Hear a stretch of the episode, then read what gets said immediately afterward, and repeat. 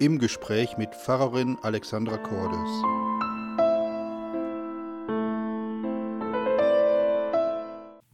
Und jetzt freue ich mich ganz besonders, die Alexandra Cordes am Rohr zu haben. Und diesmal geht es nicht um eine Andacht, wobei die würde ich mir für jeden Podcast wünschen. Nein, diesmal führen wir ein Hintergrundgespräch zu verschiedenen Sachen, die in der letzten Zeit stattgefunden haben und die mich total interessieren. Vor allen Dingen, wie Alexandras Blick darauf ist. Hallo Alexandra, wie geht's dir? Hallo Ralf, auch mir geht's ganz gut. Ne?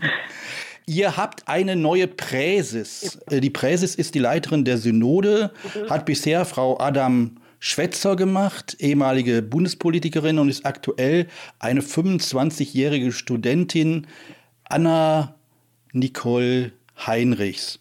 Und alle waren total überrascht. Ich habe heute noch mal so ein bisschen den Pressespiegel durchgeschaut. Da hat fast jede Zeitung euphorisch auf diese Geschichte reagiert. Aber welche Funktion hat die Präses bei euch in der evangelischen Kirche? Ja, wie du gerade sagtest, ihr habt eine neue Präses. Da habe ich gedacht, nee, leider nicht. Weil die evangelische Kirche ist ja in Landeskirchen geteilt und die evangelische Kirche im Rheinland, zu der wir hier in Mülheim gehören, die hat auch dieses Jahr einen neuen Präses gewählt.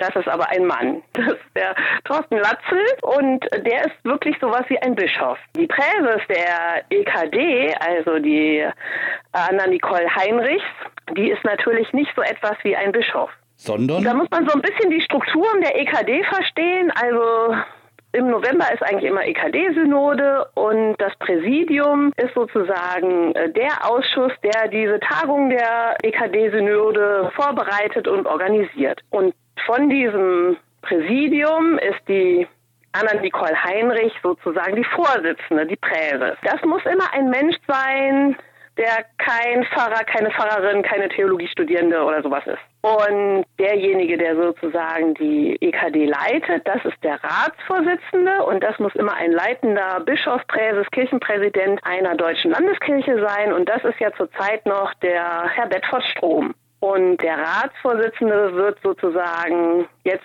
in diesem Jahr im Herbst, im November dann auch gewählt werden.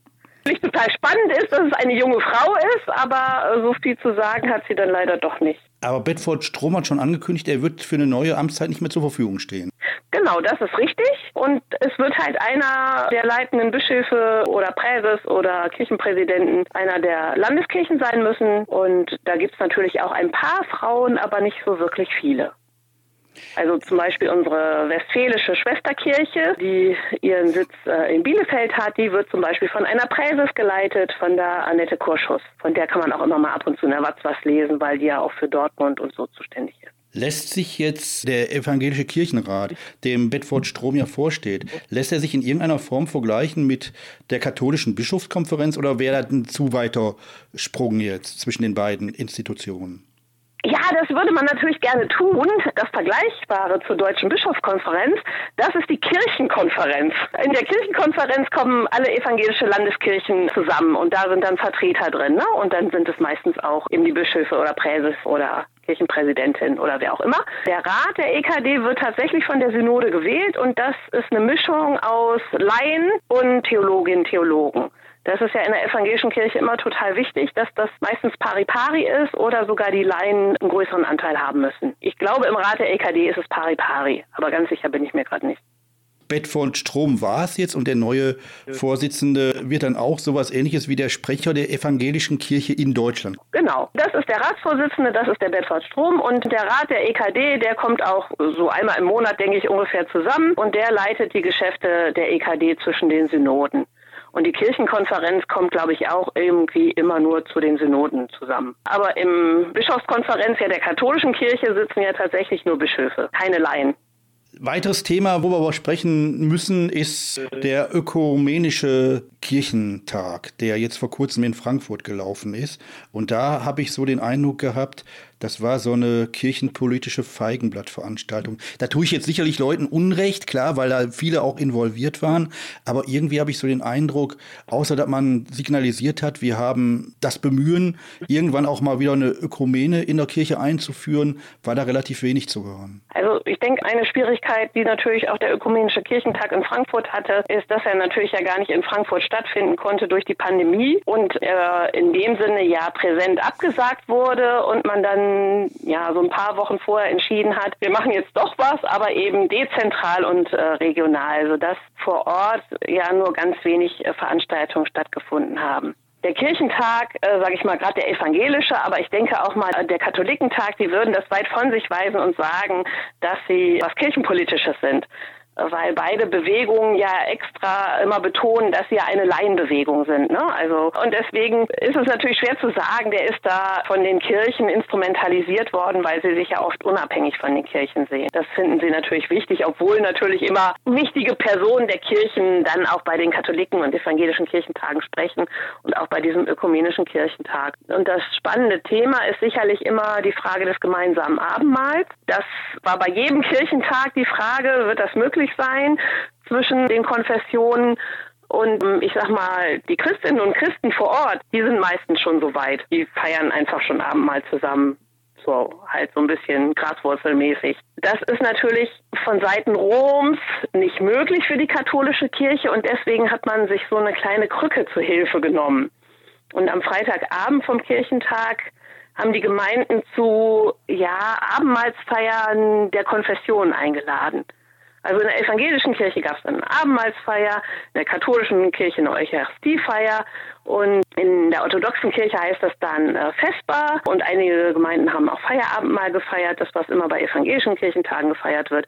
Aber es sind Menschen aller Konfessionen eingeladen worden. Das heißt, de facto haben die Menschen dort miteinander Abendmahl gefeiert, aber eben immer in konfessionell festgelegten, geprägten Gottesdiensten. Und vielleicht ist das so ein bisschen das äh, Feigenblatt oder die Krücke. Also eigentlich haben sie zusammen Abendmahl gefeiert, aber natürlich hat man kein gemeinsames Abendmahl gefeiert, weil es hat natürlich immer nur eine evangelische Pfarrerin oder ein katholischer Priester oder ein orthodoxer Priester vorne gestanden und die Teilnehmenden waren von allen Konfessionen. Und beim gemeinsamen Abendmahl würde man ja denken, ein katholischer Pfarrer, eine evangelische Pfarrerin stehen vorne zusammen. Wenn ich jetzt so überlege, unter Johannes Paul II. wurde ja so ein erster Schritt unternommen in Richtung Ökumene, dann unter Benedikt eigentlich weniger, aber jetzt unter Franziskus halt mit dem äh, auch wieder so ein bisschen versucht, Ökumene in den Mittelpunkt zu rücken oder zumindest sie als Teil der Kirche zu verstehen. Aber insgesamt glaube ich, kommen beide Konfessionen da vorläufig noch nicht zusammen. Also ich sage immer, der hindert halt eigentlich nur die Amtskirche, ne? weil letztendlich geht es um das Amtsverständnis, also wer ist befähigt, das Abendmahl auszuteilen. Und das ist natürlich aus katholischer Perspektive nur ein katholischer Priester. Die Eucharistie darf ja auch kein anderer in der katholischen Kirche feiern. Keine Gemeindereferentin, keine Pastoralreferentin. Das ist halt das, was hindert. Also im katholischen Verständnis stehen auch Pfarrerinnen äh, und Pfarrer anderer Konfession nicht in dieser äh, Nachfolge Petri wie eben katholische Priester. Ich glaube, wenn die katholische Kirche in Deutschland nicht so eng verbunden wäre mit Rom, wäre das hier, glaube ich, heute auch schon möglich. Ich glaube, dann wären wir auch schon jenseits des Zölibats, was in der katholischen Kirche möglich wäre. Könnte ich mir auch vorstellen. Oder zumindest schon mal die Möglichkeit, dass Frauen auch Priesterin werden könnten. Damit wären wir schon ein erhebliches Stück weiter. Einfach nur mal eine Bewertungsfrage. Glaubst du, wenn wir statt der beiden Konfessionen eine ökumenische Kirche in Deutschland hätten, hätten wir weniger Kirchenaustritte? Das finde ich echt eine ganz schwierige Frage. Ich glaube nicht, weil wir einfach feststellen, dass die Menschen heute fast gar nicht mehr so differenzieren. Also du meinst, denen ist ja so egal, ob jetzt evangelisch oder katholisch, ja. die sehen die Kirche als Institution kritisch. Genau, also wir erleben das halt ganz oft, wenn irgendwo in der katholischen Kirche irgendwas schief läuft, ja, dann treten Menschen auch aus der evangelischen Kirche aus und wenn bei uns irgendwas schief läuft, dann treten auch Leute aus der katholischen Kirche aus, weil sie schon so entfernt sind, dass sie das nicht mehr differenzieren. Und die, die nah sind, die differenzieren es natürlich auch. Also es ist schwer zu beurteilen, ne? aber vermute, dass das mm, ja nicht so einen riesigen Unterschied macht. Jetzt haben wir ja den dritten ökumenischen Kirchentag gefeiert. Wenn dieser ökumenische Kirchentag jetzt tatsächlich im Zweijahresrhythmus stattfinden würde, glaubst du, die Kirchen würden noch mehr zueinander finden dadurch?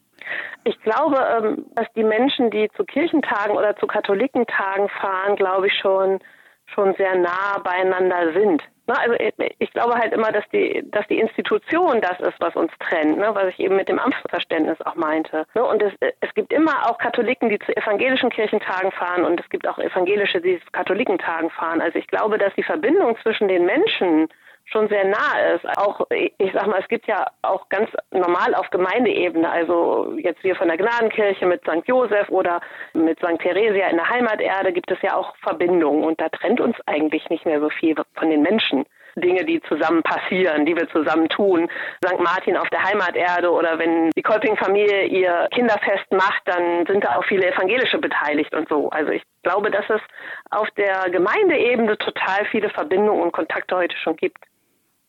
Also ich muss sagen, Alexandra, was wir in den letzten Monaten gemeinsam auch auf die Beine gestellt haben, war schon ziemlich beachtlich, wobei ich ja mehr dann den Laien repräsentiert habe als den streng katholisch gläubigen Christen. Aber ich muss ganz ehrlich sagen, ich habe durch deine Mithilfe auch in den letzten Monaten die Kirche ganz, ganz neu und ganz, ganz anders erfahren. Und dafür bin ich dir heute noch dankbar. Und ich hoffe, wir können das auch in Zukunft so fortsetzen.